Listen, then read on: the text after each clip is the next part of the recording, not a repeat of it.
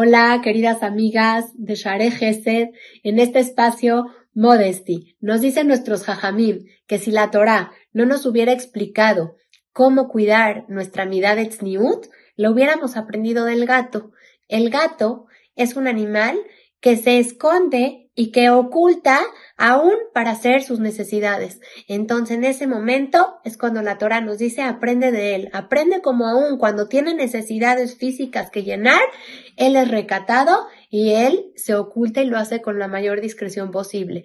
Así podemos nosotros pensar cuántas veces, amigas, no hemos dejado nosotras a un lado nuestra, nuestra mitzvah de tzniut por alguna necesidad momentánea o alguna necesidad espontánea que salga en el instante. Es que necesitaba refrescarme, es que necesitaba verme mejor, es que necesitaba otros zapatos, es que necesitaba otra ropa para la fiesta, es que necesitaba decirlo, es que necesitaba y siempre podemos pensar que tenemos una necesidad importante y que es prioridad en ese instante. Pero cuando una mujer tiene claro que su prioridad es Tzniut, sabe llenar todas sus necesidades que son secundarias a través de esta necesidad principal, que es conservar siempre este sentido de dignidad, este sentido de recato y de Tzniut que le dicta la Torah.